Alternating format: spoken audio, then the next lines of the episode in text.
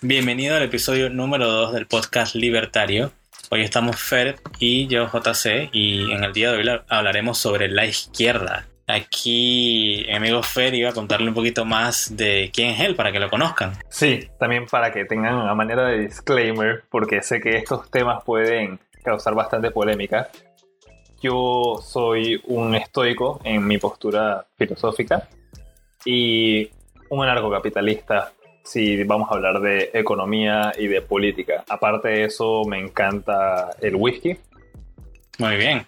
Bueno, para que me conozcan un poquito más, eh, los que nunca me han escuchado, eh, soy JC, me considero un estudiante del objetivismo, los que conocen a Enran, minarquista, por ahora, digamos. Eh, me agrada bastante lo que es la filosofía y el mundo intelectual, ¿no? Que trato de leerme a todos estos intelectuales de, de, todos lados, para aprender de todos lados, de todas fuentes. Y también, bueno, ahora he tomado un interés por aprender más sobre el oro y la libre portación de armas y ver qué es todo esto, ¿no? Por eso les, decía en capítulo, en el capítulo anterior, a ver si vemos mi crecimiento a través de este...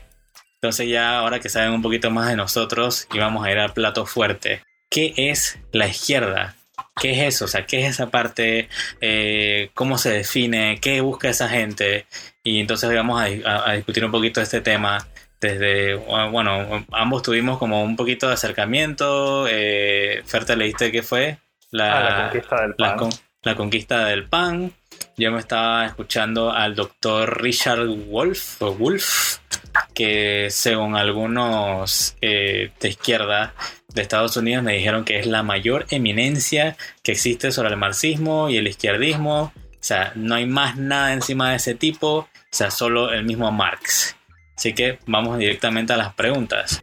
Eh, la pregunta número uno que tenemos hoy, ¿qué son los medios de producción? Primero, eh, como ya mencioné, yo soy anarcocapitalista, entonces esa es más mi área de especialidad, es lo que más estudio. Y aún así me gusta estudiar de las otras ideologías y trataremos entonces de ser lo más unbiased posible, como le dirías a eso JC. Sin tanto sesgo, digamos. Sí, sin tanto sesgo eh, en cuanto al tema que vamos a tocar hoy. Pero empezamos con algo. Si fuésemos a ver la política como una sola dimensión, izquierda y derecha, ¿cuál es la diferencia? Y la diferencia entonces recae sobre quién posee los medios de producción y qué son estos medios de producción y quién los posee y quién no. Pues los medios de producción es exactamente como suenan, son los recursos y herramientas que uno utiliza para terminar al final con un bien o producto que vas a consumir. Entonces empezamos con un bien primario, digamos, es un pedazo de hierro que sacaron de una mina, herramienta digamos que lo estamos haciendo toda la vieja escuela, será una persona, será entonces esa persona con sus herramientas, un martillo, un horno para metales y demás, para calentarlo y poder darle forma, y el know-how o el conocimiento para transformar ese bien por medio de las herramientas en un bien final de consumo. Digamos que el trabajador agarró el horno, el martillo, agarró el pedazo de hierro, lo calentó, le empezó a dar forma y al final terminó haciendo un tenedor. Un tenedor y un cuchillo y eso es lo que se va a vender para que las personas puedan comer cómodamente, no tengan que usar las manos, al menos acá en, en América y en otros países que comemos así. Sé que hay otros que no utilizan eso, pero es solamente un Vender. Eso de vender me suena como capitalismo. Ah, bueno, pues sí, casualmente eso entonces es lo que vamos a a seguir discutiendo en este episodio de hoy.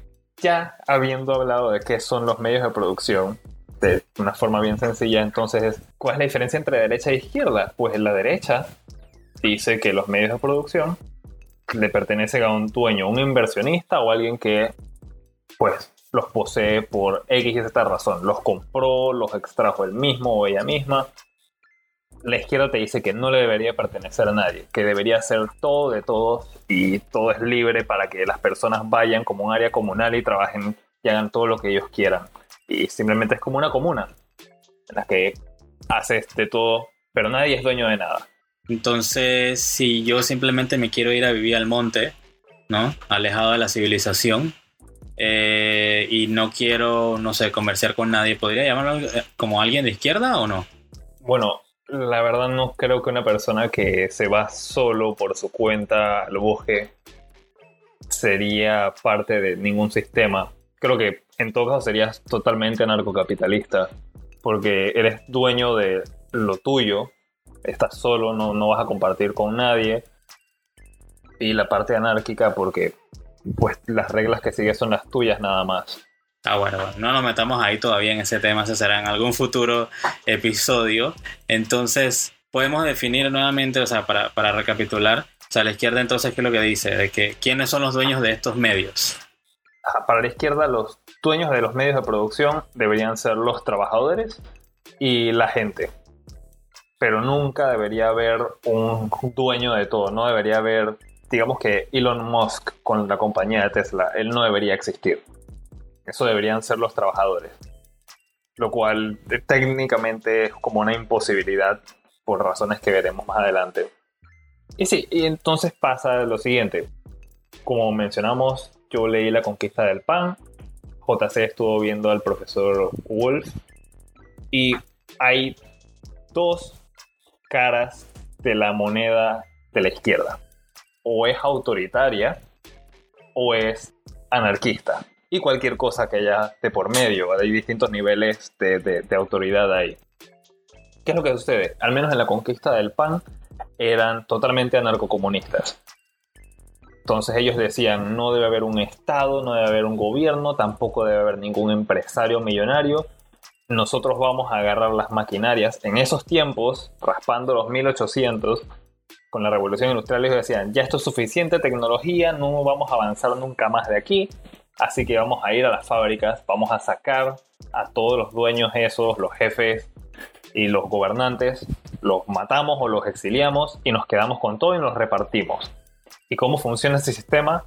Pues tienes un gran taller, digamos, de carpintería y el que necesite utilizar la maquinaria de ahí para hacer algún trabajo de madera, pues entra y listo. No tiene que pagar nada. Ahora, cómo se mantiene esa persona en esta sociedad sin técnicamente pagar nada monetariamente, él tiene que aportar algo, tiene que prestar su servicio como trabajador, algo tiene que colaborar. O sea que me tocaría me tocaría trabajar de gratis, es lo que me estás diciendo. Pues sí, o más como una especie de trueque, pero nunca va a ser lo que tú quieras. Puedes ir a recolectar manzanas y regresarlas después a la comuna y que repartirlas y como compensación por eso te dejan quedarte y dormir y tendrán guerreros que te protegen. Pero nunca vas a tener dinero para comprarte un Nintendo Switch ni nada de eso. porque no puedes acumular dinero. Ok. Y la otra entonces sería el otro lado. Esa era la, autoritaria. No, esa era la anárquica. Ahí tú eres libre de, hacer muchas cosas. Viene la autoritaria. Ahí es donde vamos a la historia cruel, fría de la Unión Soviética y Rusia. Que pues tienes gobernantes, ahí está la diferencia, en el, anarquista no tiene gobernantes, no tiene un, Estado ni nada, acá sí, y el Estado controla todo. En lugar de que los trabajadores sean los dueños de los medios de producción, el único dueño de todo es el gobierno. Y el gobierno le va a decir a cada uno de qué trabajar y qué hacer. Y ahí, olvídate, no vas a poderte escapar al bosquecito, a vivir con los animalitos, todo bien bonito porque te va a buscar Stalin, te va a buscar la KGB, te van a mandar a un gulag y te van a forzar a trabajar porque todos tienen que apoyar a la gran causa del gran colectivo. Hmm, y si yo sería entonces un autoritario de izquierda y yo no quiero que nadie se escape de la ciudad, de repente si se me ocurre y armo un murito. No, eso como que nunca ha pasado en la historia, ¿no? Ah, no lo sé, tal vez cerca de Alemania que atravesaba cierto murito y dividía Alemania como por la mitad. Creo que se llamaba el muro de Berlín. ¿O será que me lo estoy imaginando? No, no, no tengo idea. Mm, ya veo. Entonces en la historia podemos ver de que esta es lo que más lo que, lo que más llama la atención son estos autoritarios, ¿no? Porque al final del día, o sea, siempre es alguien que te trata de controlar, o sea, tu trabajo, tu vida, tu tiempo y todo. Eso es lo que yo entiendo de eso. Sí, correcto. En la izquierda o tienes libertad social o no tienes ninguna libertad. Pero nunca hay libertad económico en ninguna de las dos caras de la moneda de la izquierda. tengo libertad política, puedo volverme de oposición, votar por alguien diferente, postularme o algo. Sí puedes, como en China, que tienen un único partido comunista y se mm. eligen entre ellos. Así que si de alguna forma logras subir a la política ahí, pues vas a elegirte entre tú y tres personas más a ver quién va a ser el dictador por el resto de los tiempos. No, me llama la atención más irme a Norcorea. Yo creo que puedo más contra el gordito ese. Entonces, eh, esa sería ya la, autoritaria, que ya hemos visto por lo menos ciertos ejemplos.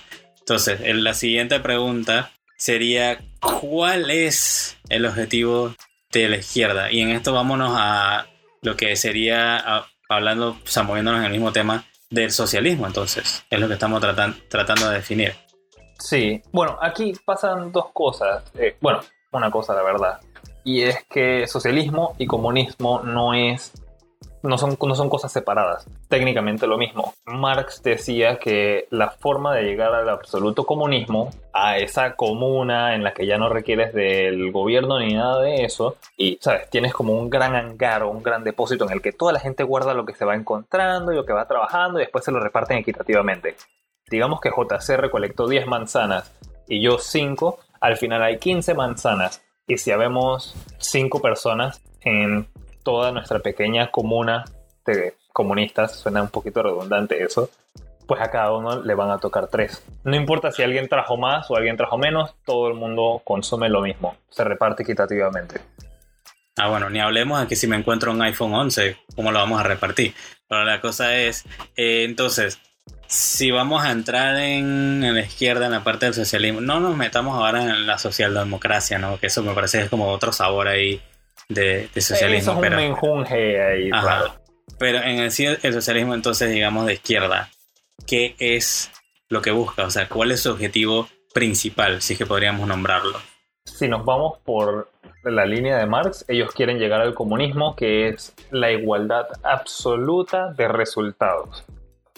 Significa que no hay nadie que tenga más ni nadie que tenga menos que el resto de la población. Todos absolutamente iguales que a simple vista suena bien para los que les guste eso y tal vez piensan de que compartir es bonito, pero a mí no me agrada esa idea, porque significa que no importa cuando tú te esfuerces por salir adelante y querer tener algo lindo, digamos que quieres un Nintendo Switch, pues adivina, si todo el resto de la población no tiene un Nintendo Switch, tú tampoco lo vas a tener, porque no puedes tener algo que el resto de las personas no. Entonces, con el ejemplo que diste del iPhone, y esto me lo explicó un amigo casualmente que él me decía que no era 100% comunista, pero él creía que había algo ahí interesante. Y él me fue explicando que si hay un bien que no se puede repartir, digamos como el iPhone 11, pues simplemente queda abierto para el uso de todos y la persona que lo vaya a usar tiene que justificar por qué ella lo va a usar por encima del resto. Y lo puede usar por un tiempo limitado que las personas establezcan. Que la comuna diga, puedes usar el iPhone por una hora y después lo tienes que regresar. Ok. Lo alquilas. ok, me parece interesante eso. Entonces, si, o sea, lo que yo voy entendiendo es que este socialismo, o sea, de izquierda, lo que trata es de agarrarse del bien primario, de las herramientas, de todo esto, hasta del producto final de consumo, para entonces repartirlo equitativamente entre la población, ¿no? Y entonces, de esa forma, todos tendrían lo mismo. Pero entonces, ¿cómo se logra esa igualdad total? O sea, eh, ¿cómo se llega a ese punto? No lo haces. Porque en el momento que te pongas a pensar si lo ves por encima, tal vez eres un niño de 5 o 10 años, tal vez te suene que eso es posible y dirás, ah, bueno, yo tengo cuatro galletitas en mi paquetito de Pascual de vainilla eh, y las puedo repartir entre mis tres amigos favoritos y yo me quedo con una y todo el mundo feliz. Pero la vida adulta y ya la vida más compleja no funciona de esa forma. No va a haber igualdad absoluta, no la puede haber porque los bienes y las necesidades son infinitas y la mayoría de los recursos son limitados. Así que o todo el mundo reduce sus expectativas de todo, se conforman con lo más mínimo y dirán, ah, comemos todo lo mismo y vestimos igual, pero al menos así somos iguales y nadie se tiene envidia de nada, entre comillas, porque puede que a alguien le guste, no sé, el guacho que coman los comunistas ahí en el gulag más que al otro, O sea, siempre van a haber detalles raros. Eh, pero nunca vas a poder tener igualdad absoluta, a menos que las personas se les lave el cerebro. Y eso es lo que quería llegar Marx con el comunismo. Él decía que después de muchos años de socialismo y que tuvieras un gobierno autoritario que le fuera educando a la gente a repartirse las vainas, eventualmente los hijos de esas personas, como ya nacían en ese sistema, simplemente iban a aceptar eso como la naturaleza. Y ese es tu nuevo hombre comunista, que nació y se crió en ese sistema y no le importa que le quiten y no le importa compartir. Él vive de esa manera, ya está preprogramado, como un robotcito. Interesante. Me, recuerda a que estaba opinando un documental de History Channel cuando History Channel valía la pena. Y hablaba sobre, era como casi de 3, 4 horas, una cosa así, sobre la historia del comunismo. Bastante así, sin, sin, sesgo ideológico, ¿no? Como que los aspectos históricos y todo lo demás. Para no hacerlo largo, eh, hablaban de una comuna, la vida de una gente, y, o sea, fueron voluntariamente, dejaron sus autos, dejaron todo, y agarraron como que ropa que tenían y cosas por el estilo, y las juntaron en unas casitas. O sea, alguien les donó las casitas, eran como tres casitas pegadas. Y hicieron su comuna ahí, ¿no? Tenían eh, los baños, tenían las, eh, las camitas, todo, ¿no? Y entonces había como un depósito así mismo, ¿no? Donde tenían toda la ropa. Y el ejemplo este era con la ropa. Eh, o sea, todos iban rotando la ropa, o sea que todos tenían ni que camisas, pero como eran donaciones, obviamente eran camisas distintas. Habían camisas bombachas, más holgadas, otras más apretadas, que daban calor, frío y así. O sea que eh, los artículos que habían eran diferentes. Entonces me llamaba mucho la atención porque o sea, al principio, los primeros meses, todos felices, todos comían lo mismo. Dice que los niños se lo repartían entre todos y que todos son papás de los niños y que todos los podían regañar y criarlos. O sea, todos vivían en familias felices, pero todos eran o sea, personas que no eran familiares. Pues. La cosa fue que eh, en una vuelta, cuando comenzaban a repartir la ropa, le dieron la camisa a un tipo y el tipo había estado esperando toda la semana la rotación de la ropa para que le tocara esa camisa que la había tenido su vecino de cama. Y entonces el tipo de que, eh, o sea, le gustaba esa camisa. Decía, esta me gusta, tiene lanita, me hace sentir cómodo, me veo bien. Y la cosa fue que cuando vino la rotación, que ya tenía que dar la camisa, el tipo no la quería dar. Mandy que no, yo no quiero la otra ropa que hay ahí en, la, en, el, en el almacén. Yo quiero esa camisa porque esa es la que me gusta. Y solamente eso fue como la primera raja que fue destruyendo la comuna. O sea, cómo es la naturaleza humana de que si algo te gusta, o sea, tú lo quieres, ¿no? Y tú vas a hacer lo que sea para tratar de conseguirlo. Y bueno, ese fue lo, lo, que pasó con ese, con ese documental. Y yo pienso que si agarramos ese ejemplo y lo llevamos a la sociedad, o sea, aunque traten de imponer, porque yo pienso que al final la única forma de que puedas llegar a esa igualdad absoluta y total es que tengas que imponerlo, porque yo no veo qué, qué, manera la gente vaya a dejar su Switch o vaya a dejar su computadora, vaya a dejar sus cosas, ¿no? Sí, ahora que lo pienso, la verdad el mejor ejemplo concreto que uno puede encontrar, no diría que es un país en específico, sino que son todos los países que tienen un poco de comunismo metidos. ¿Y ya sabes a qué me refiero? La prisión. Todos visten igual, todos comen igual, todas sus habitaciones se ven iguales, las camas son iguales, y si hay algún bien diferente que tú quieras utilizar, como un libro, pues tienes que ir a la comisaría y ver cómo te lo prestan por un tiempo y después lo regresas. Y si a alguien no le gusta, pues lo más probable es que te vayan a meter un puñal en la espalda. Con ese ejemplo de la prisión, eh, o sea, cualquiera que haya visto una película de prisiones, si han visto, bueno, si se han leído a Víctor Frankl de el hombre en busca de sentido, cómo él sobrevivió en los campos de concentración nazi, hablaba de que aún así, dentro del campo de concentración, o sea, del, la prisión, había comercio, o sea, la gente se intercambiaba cosas y la moneda de curso eran los cigarrillos, porque era el bien más lujoso que tenían en ese momento. O sea, todos querían fumar porque era algo que les calmaba los nervios y todo eso por la situación de, de estar aprisionados. Y eh, o sea, se intercambiaban, ¿no? Uno, dos, tres cigarrillos tenían cierto valor y así se iban intercambiando cosas, servicios incluso entre ellos. Entonces, o sea, incluso aunque estemos en una prisión y todos vistamos igual y comamos igual, aún así la gente va a encontrar cosas que quiera. Cosas que le gusten, sí. Sí, mira, definitivamente, entonces surgen, se inventan algún tipo de, de economía y de medios de cambio porque tienen cosas que ellos quieren comprar y hay gente que tiene cosas que quiere vender Entonces, moviéndonos a la última, no pregunta, digamos que es un, un comentario. Y a mí me suena que esta idea al final, ¿no? De izquierda y este socialismo, o sea, si esta idea tan buena como nos la pintan, pero que yo pienso que al final la única forma de implementarlo es a la fuerza y a punta de pistola. ¿Qué te opinas de eso? Pues opino que sí, como el que vea el compás y se lea la literatura de izquierda se va a dar cuenta que libertad absoluta no vas a tener. De alguna forma te van a prevenir que seas diferente. Hay personas que dicen que, ah, mira, la izquierda te permite eh, ser homosexual y casarte con un hombre o casarte, casarse entre mujeres y demás. Pero eso no es algo exclusivo de ellos. Que te den una libertad social no significa que eres totalmente libre. Y eso es asumiendo que el gobernante de ese tiempo quiere darte ese, ese derecho. Porque bien podría ser alguien como el Che Guevara o podría ser alguien como Stalin, que simplemente hueco visto, bueno, eso suena un poco ofensivo, por si acaso, no quiero ofender a la audiencia, eh, pero homosexual visto, homosexual muerto, que los linchaban, los masacraban. Las mujeres también eran prácticamente propiedad. Acuérdate que en esos tiempos ya más antiguos las mujeres no podían trabajar ni votar. Entonces, ¿qué les queda? Ser subordinadas. Hacer lo que se les dice. Entonces al final vas a estar sujeto a qué es lo que el gobernante o, la autoridad quiere decir. Y si te da una libertad social, vas a tener libertad social. Pero económica, jamás. La izquierda no tiene libertad económica porque no puedes acumular riquezas.